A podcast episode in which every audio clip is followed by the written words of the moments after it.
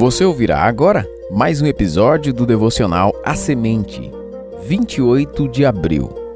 Hoje é a 22 apresentação da série A História de Esther.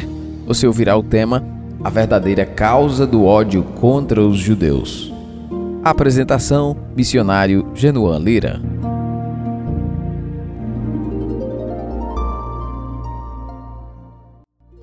Amã foi direto ao ponto. Já com um plano bem definido para apresentar seu argumento em defesa do extermínio dos judeus, ele disse ao rei Assuero: Existe espalhado, disperso entre os povos em todas as províncias do teu reino, um povo cujas leis são diferentes das leis de todos os povos e que não cumpre as leis do rei, pelo que não convém ao rei tolerá-lo.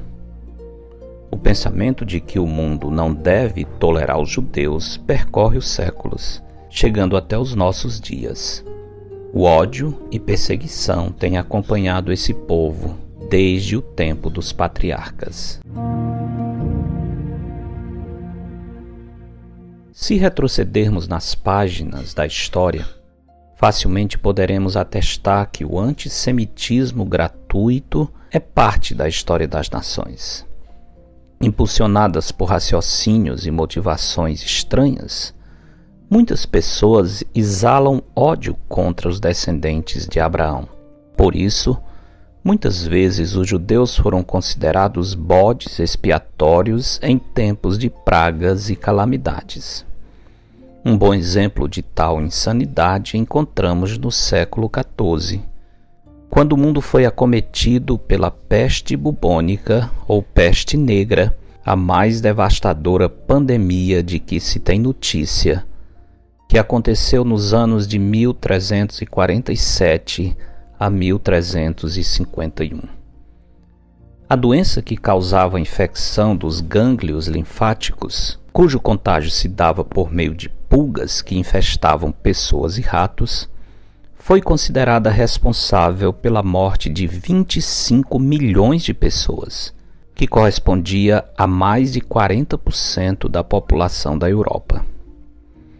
Vendo que os judeus, em grande parte, tinham sido poupados da peste, especialmente quando ela desabou sobre a Alemanha, muitos começaram a afirmar que os judeus eram a causa da maldição que ceifava tantas vidas. Segundo Martin Blazer, historiador ligado à Faculdade de Medicina de Nova York, o auge da peste na Alemanha se deu na primavera de 1349. Nessa época, os judeus estavam comemorando a Páscoa e, segundo a tradição, nas celebrações pascais eles retiravam os grãos de suas casas. Sem grãos, os roedores eram desestimulados a procurar os lares dos judeus. Desse modo, a contaminação entre os judeus foi mínima quando comparada com as outras pessoas. Examinando a história da perseguição aos judeus à luz das promessas e alianças de Deus, podemos concluir facilmente que as raízes do antissemitismo se encontram na antiga batalha espiritual entre a serpente e o Senhor Deus. A nação de Israel é um elo importante no grande projeto de redenção e restauração realizado por meio da encarnação, crucificação, ressurreição e glorificação de Cristo. O ódio contra Israel, na verdade, é uma forma de atacar a pessoa e os planos do Deus de Israel. Essa é a razão final que moveu Faraó, Amã, os líderes da Inquisição, Hitler e tantos outros. O filósofo alemão Friedrich Nietzsche, um embaixador intelectual dos modernos inimigos de Deus, dizia sem rodeios que a herança judaico-cristã era a pior maldição que havia caído sobre o Ocidente. Não é de se admirar, portanto, que ele tenha se tornado o mentor intelectual de Hitler e seus companheiros.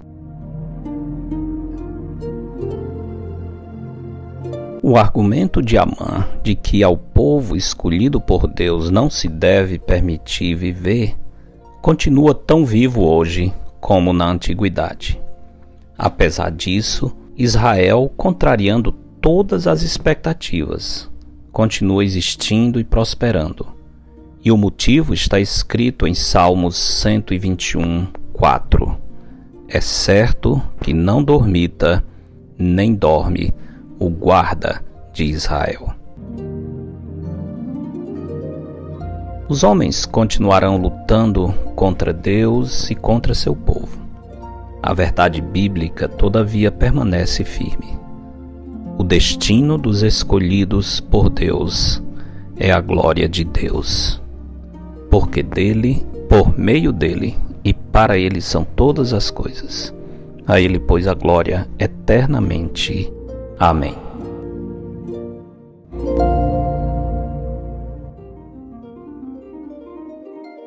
Eu sou o pastor Genuan Lira, missionário da Igreja Bíblica Batista do Planalto, em Fortaleza, e este foi mais um episódio de A Semente. Para entrar em contato, escreva para asemente.ibbp.org. Tenha um bom dia na presença do Senhor. Edição Rádio Web CBR Esperança.